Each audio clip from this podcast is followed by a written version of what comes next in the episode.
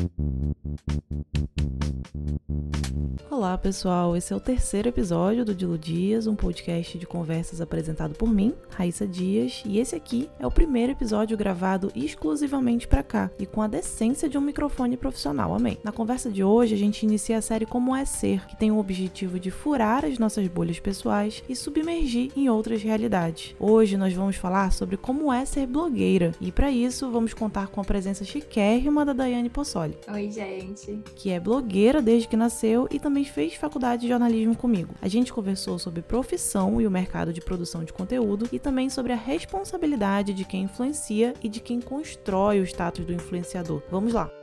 É, Dai, para começar, quem é você? Onde que termina a Daiane e começa a arroba Daiane Possoli? Tem essa divisão? Tem essa divisão, mas eu também não sei se isso é uma coisa mais minha ou do meio. Acredito que seja muito mais sobre mim, assim. Eu separo muito as minhas relações pessoais, de família, de amigos, de relações amorosas. Eu separo muito bem isso. Apesar de eu falar sobre esses temas, né, eu falar de relacionamento, comportamento, dividir as minhas experiências pessoais, eu nunca compartilho coisas de outras pessoas. Então, essa é a minha, essa é a minha linha. Eu falo sobre mim, mas eu não falo sobre o outro que tá comigo. É engraçado você falar dessa coisa de limites, porque eu acho que alguns momentos que esses limites se cruzam, né? Como é que é explicar em casa? Como é falar pro crush? Como é contar no banco que a sua profissão é blogueira? Quais são as reações das pessoas quando você conta isso? Olha, no banco era um problema. Blogueira é uma coisa muito específica, trabalho com internet. Não tinha, na época, pelo menos, até uns dois anos atrás, que eu tive que abrir outra conta comercial, não tinha um termo que tivesse qualquer relação mais forte com isso, sabe? Trabalho online, nada disso. Então, eu geralmente falo para essas coisas mais assim, né? É de banco, formulários oficiais, eu falo que eu sou autônoma, sou meia, assim, que não deixa de ser, eu sou, não tem uma coisa específica. Clicar pro crush, gente.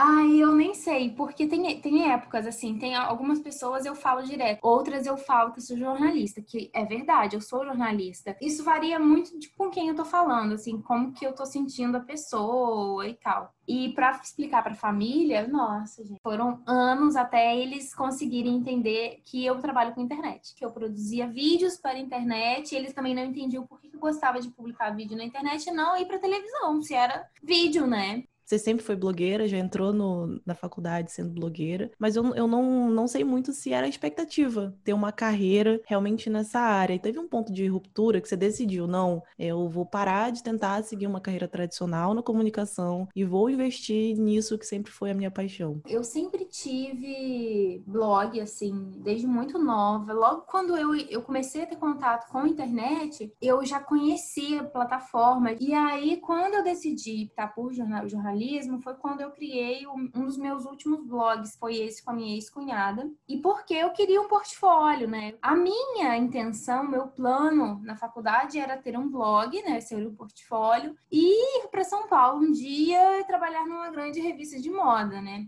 Testei de tudo, né, Rai? Você sabe, você tava lá, a gente fiz estágio na TV, fiz assessoria, fiz comunicação interna, tive contato com várias áreas e empresas também. E eu não sei se foram as minhas experiências, mas eu não curti muito essa, essa coisa corporativa. Eu acho que foi a experiência de onde eu atuava, assim, a empresa, né? Porque cada empresa tem uma cultura, então não me identifiquei muito com a cultura da empresa que eu tava. E na época o blog me deu essa oportunidade de trabalhar por conta própria. E eu falei, bom, se eu não tentar agora, não vou tentar nunca, né? Porque o que que tá me prendendo? Não tenho filho, não tenho marido, não tenho ninguém para sustentar, não tenho compromisso com ninguém além de mim. Então, se eu tiver que arriscar, esse é o momento, né?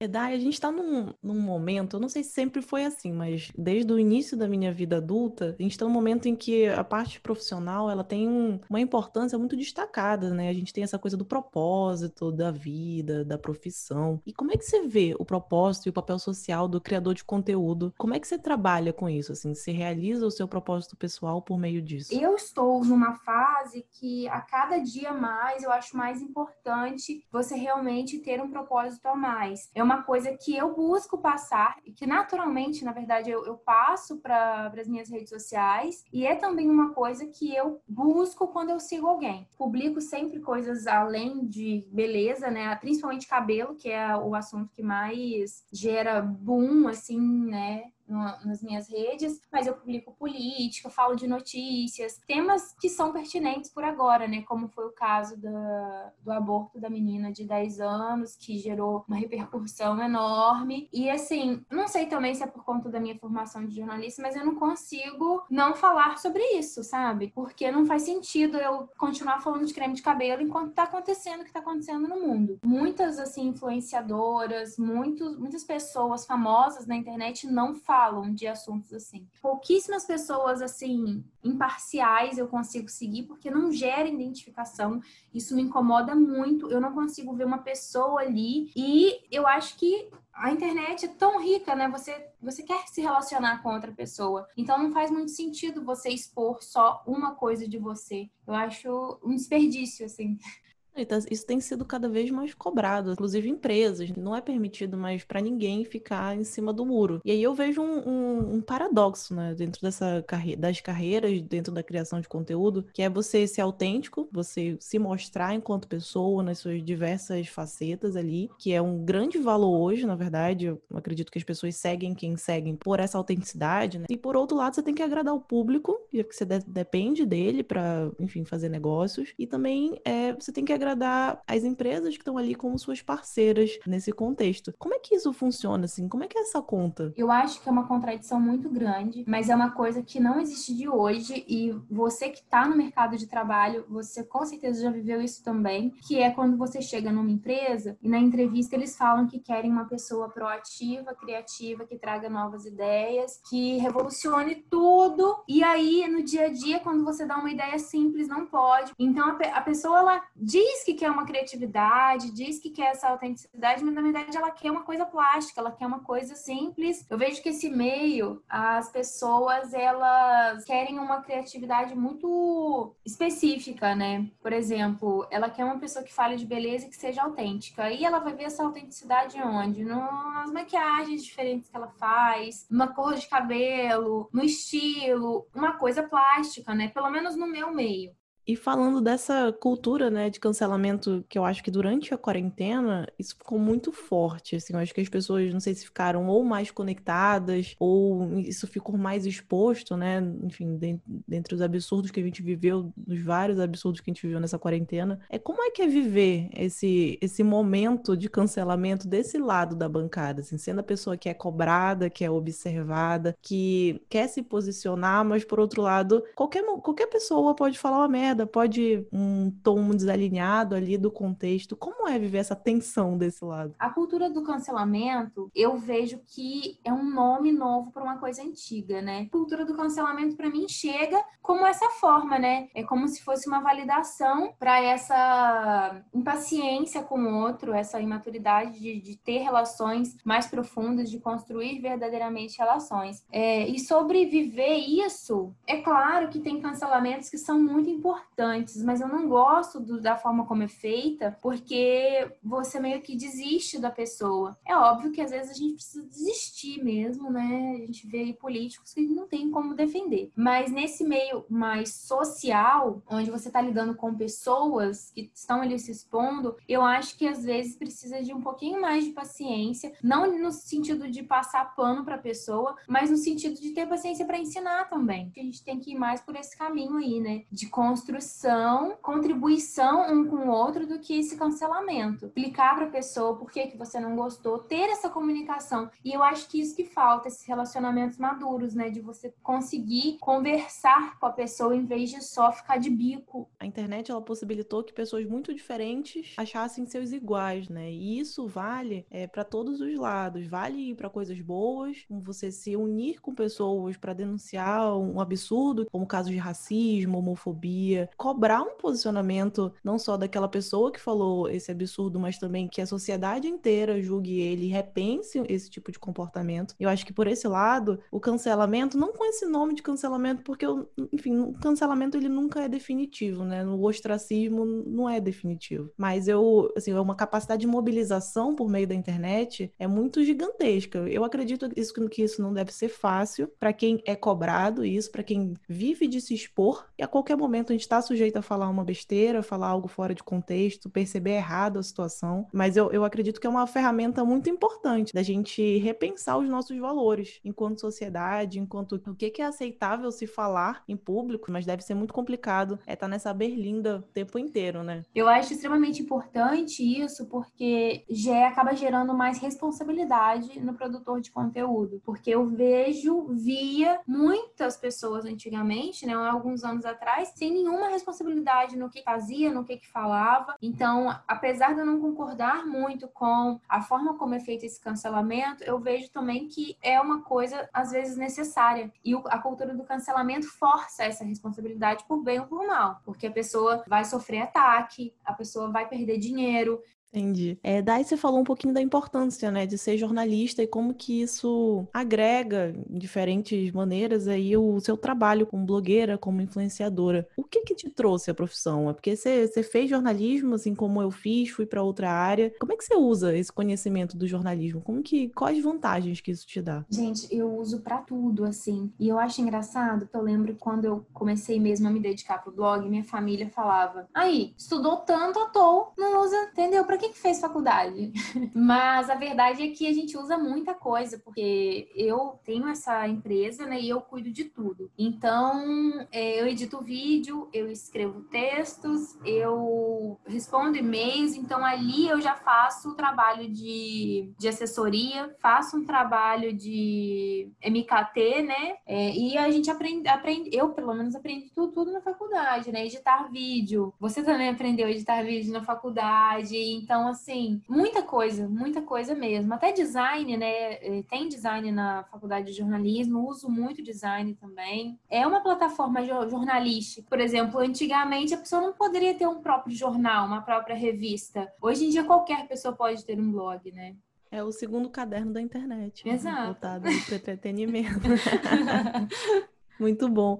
É, Dai, a gente estava falando é, do, do mercado de influenciadores como mercado, é justamente isso, como mercado formal de trabalho. E, assim, eu procurei alguns números, a gente até discutiu isso mais cedo, é de que é um, um mercado grande, que movimenta muito dinheiro e a gente ainda tem dificuldade, eu acho que o público comum tem dificuldade de, de ver isso como mercado, como é que essas relações funcionam entre empresas e trabalhadores. É, e aí a gente fica muito assim, a blogueiragem paga conta? Como é que funciona funciona o mercado nesse ramo? Como é que a gente sabe o nosso valor? Porque isso já é uma questão, sendo um, um, trabalhador de, de uma empresa, de um trabalho mais tradicional, de uma empresa mais tradicional, uma relação mais tradicional. Como é que isso fica quando você determina o seu valor? Assim, não é, não tem um padrão sobre isso. Existem influenciadoras que cobram números absurdos e pessoas que não têm noção e, e são mais amadoras e colocam essa média lá para baixo. Vamos lá, tem um tabu muito grande, não lembro onde que eu li, com quem eu li, provavelmente várias pessoas já falaram sobre isso, que principalmente o brasileiro tem vergonha de ganhar dinheiro, né? As pessoas não gostam de falar. É um tabu muito grande, as pessoas têm vergonha de ganhar dinheiro.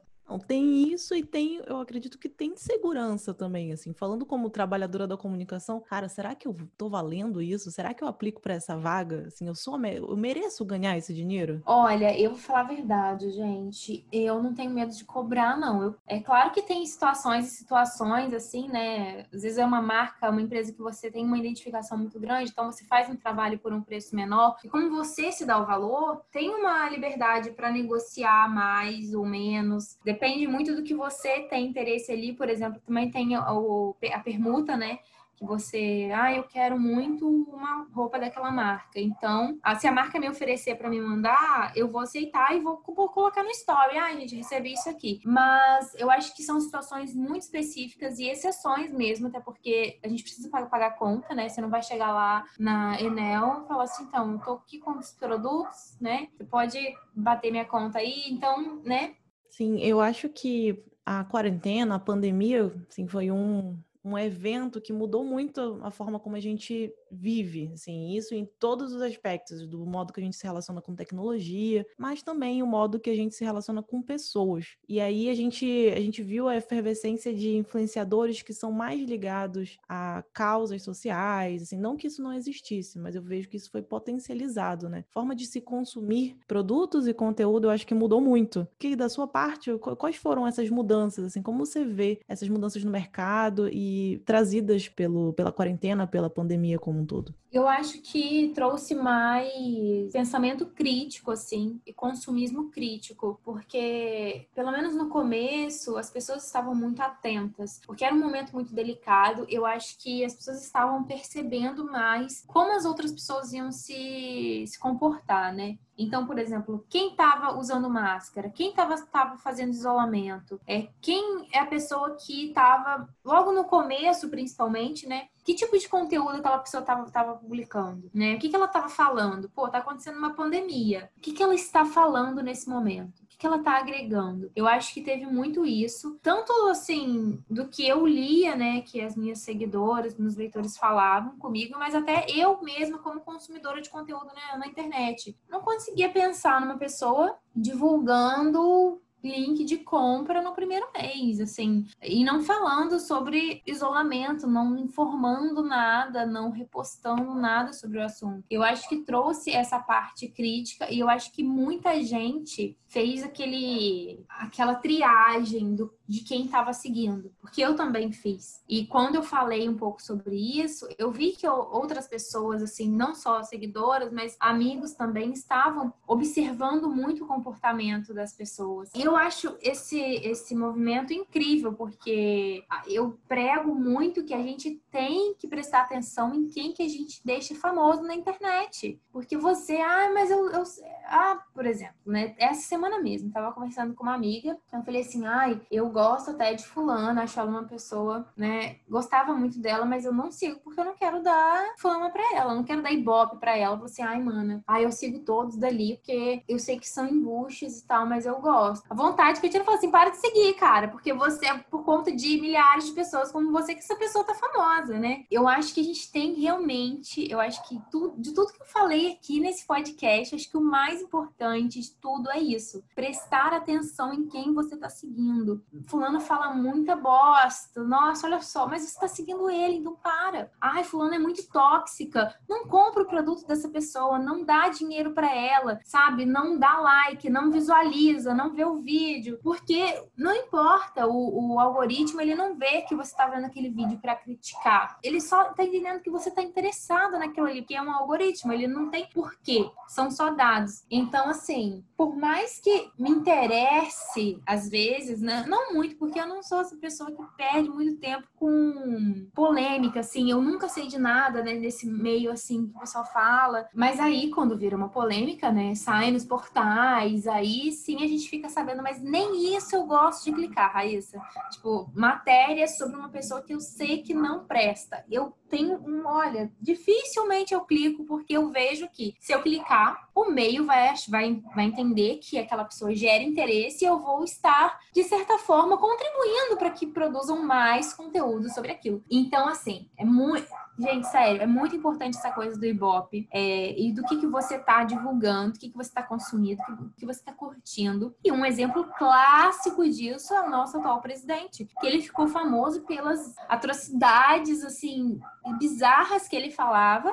E as pessoas, principalmente no Twitter, compartilhavam rindo compartilhavam achando um absurdo, mas elas estavam compartilhando. E aí, quem se identificava com ele e não conhecia, conheceu porque estava tava tendo compartilhamento. Então, assim, eu acho que não existe aquela máxima, né? Não existe publicidade negativa. É um pouco isso, né? Então, se não é um discurso que você se identifica, não compartilha. Compartilhe o oposto. Reafirma, né? Porque o algoritmo não entende isso de que você está compartilhando porque você não gosta. Ele vai entender que você está compartilhando porque você gosta. Compartilha coisas que você acredita sigam pessoas que você se identifiquem, porque no final das contas é você tá alimentando. Tudo que você faz na internet é um meio de você alimentar aquilo, né? E é isso, eu fiquei até apaixonada aqui porque é um assunto que eu fico louca quando eu vejo as pessoas, sabe, tendo esse comportamento. É, eu acho que o consumo consciente, e aí de maneira bem ampla, né, de consumo de produto mesmo, o consumo de coisas não mais abstratas, ele é uma marca das gerações mais novas, né? E a gente tem visto cada vez mais a gente se preocupando para que tipo de empresa a gente dá nosso dinheiro, para que tipo de pessoa a gente dá nossa atenção, nossa é, dá, dá esse status de, de popularidade, né, de, uhum. de, de estrela. Isso é muito legal porque eu acho que a gente tem repensado é muito sobre que tipo de pessoa a gente faz influenciador, influenciador de quê, né? E na quarentena, eu acho que isso foi muito forte, assim, de, desde escândalos de influenciadoras que estavam ali boicotando o isolamento, que não estavam seguindo, até aquela, eu acho que o nome dela é blogueira do fim do mundo, uhum. é, que ela virou uma, uma blogueira debochando ali da, da linguagem das redes e que ficou super famosa, inclusive eu acho que ela é atriz, e a gente começou a pensar em esse tipo de influenciador, né, que é alguém que, que produz conteúdo ali de maneira mais crítica sobre o, o contexto. Exato. Aí, daí, eu quero, eu queria que você falasse um pouco com a gente o que que falta, o que que você vê que falta é a gente amadurecer nessa relação entre produtores de conteúdo e público. E eu também ampliando para a questão do relacionamento com marcas, com agências, como você citou. O que que ainda falta nesse relacionamento, da forma como as pessoas, a sociedade vê blogueiros, produtores de conteúdo como um todo? O que que falta melhorar? O que que falta amadurecer? Eu acho que é isso, né? Essa consciência, porque apesar de ser uma consciência que está crescendo, principalmente nos últimos tempos, tempos. É, teve um pico muito grande no começo da pandemia, mas é aquilo, né? A evolução e essa consciência não é, é linear e de ascensão o tempo todo. A gente vai ter pico de altos e baixos, a gente vê isso na história também, né? Na economia, momentos de alta, momentos de baixa. Eu acho que essa tomada de consciência também acontece isso. Por exemplo, no começo da pandemia, eu sinto que tinha mais um olhar mais crítico para o que as pessoas estavam falando, como elas estavam se comportando, porque era um momento muito delicado, então tinha esse olhar mais atento para isso, mas eu vejo que depois também se dissolveu um pouco. Uma influenciadora que tirou o Instagram do ar por conta desse tipo de polêmica, depois voltou. Vejo que, né, perdeu o seguidor, mas também não foi uma coisa tão significativa, perdeu o patrocínio, mas daqui seis meses vai estar com os mesmos patrocinadores e tal. Também não, a gente não sabe a ponto que ela perdeu mesmo o patrocínio e até que ponto foi só uma nota de imprensa. A gente não sabe esse, esse por trás das câmeras, né? Mas eu acho que o que mais falta e o que é mais rico realmente é essa tomada de consciência crítica. E é valorizar o nosso tempo, o que a gente consome, não só porque a gente está consumindo aquilo ali, mas também porque a gente está dando força para aquilo que a gente está consumindo. As pessoas elas têm que ter esse olhar mais crítico e saber do próprio valor como telespectador. Porque, por exemplo, essa minha amiga falou que, ai,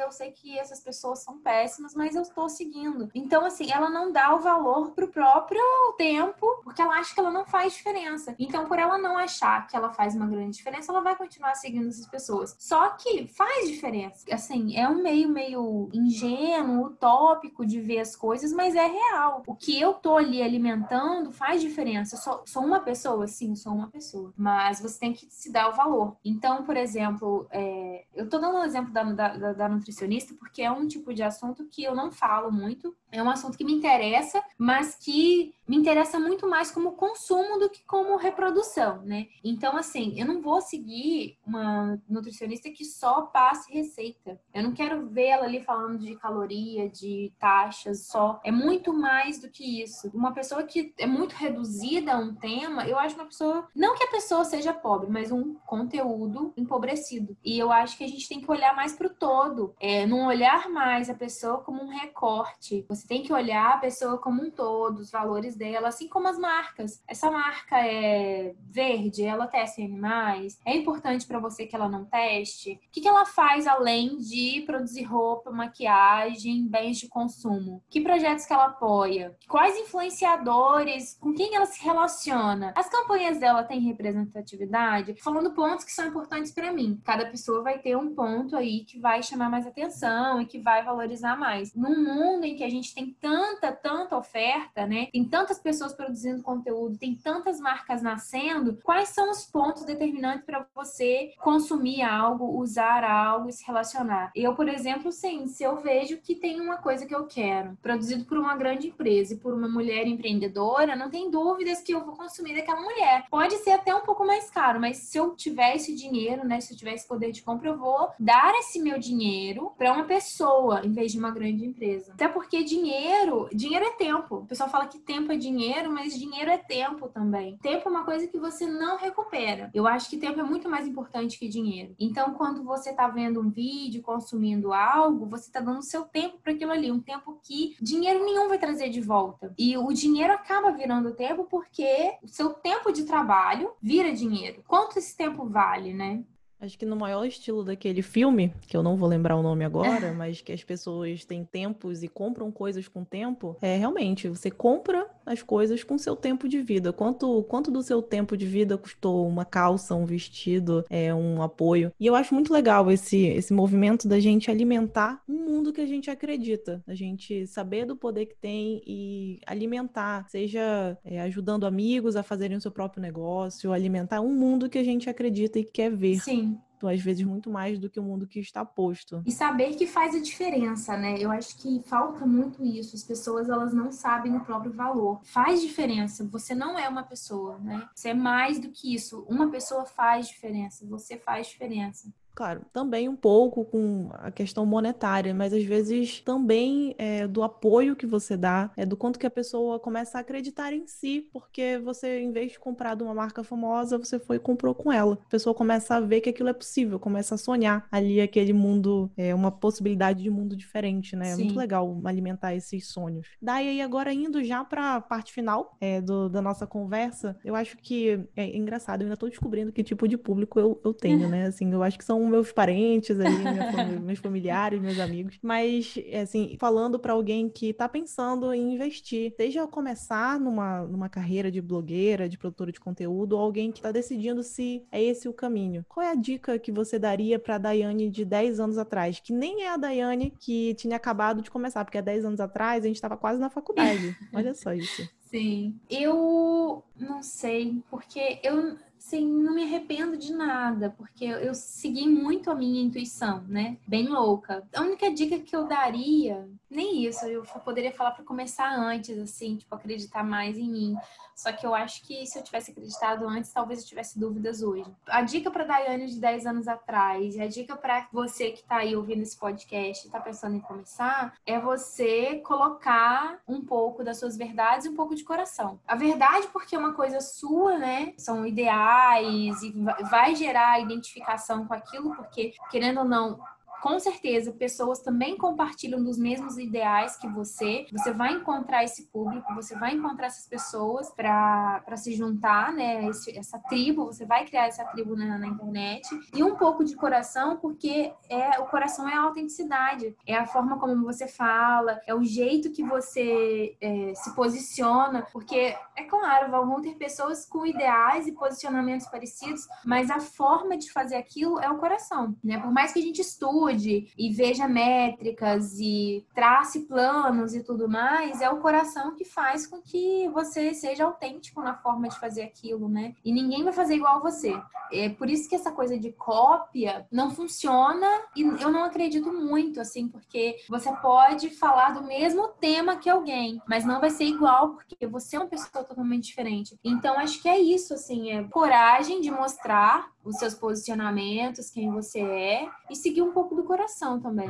Com cautela, né, gente? Aí vamos fazer um plano financeiro para ninguém ficar na pindaíba. O melhor desse conselho é que com certeza vale muito para quem está pensando em carreira nessa área, mas vale muito para qualquer tipo de profissional, né? Você fazer as coisas com, com verdade dentro da sua profissão. Sim. É legal que a gente está nesse momento do, da humanidade em que isso realmente se tornou um valor difundido e a gente consegue pensar em trilhá-lo, né? Se em algum momento não foi possível agora, a gente está se abrindo essas possibilidades. Daí, é, a gente termina aqui. Eu agradeço muitíssimo Ai, você é a primeira convidada especial desse, desse podcast. É, os outros foram feitos no meu trabalho, né? No meu trabalho formal. Essa é a primeira vez que eu faço um episódio específico aqui pro, pro podcast. É, e não podia ser diferente é, de ser uma uma, uma pessoa que esteve comigo em outras etapas da vida e que eu vi acreditando em si é, e fazendo o próprio caminho, que é um pouco desse podcast também, assim, tentando um hobby novo de quarentena, Sim. acreditando que pode ser interessante e fazendo coisas diferentes que eu não achei que eu poderia fazer. É um prazer enorme receber você aqui. Muitíssimo obrigada. Ai, obrigada, Rai. Sério, adorei. Tenho muito sucesso. Gosto muito de você e muito obrigada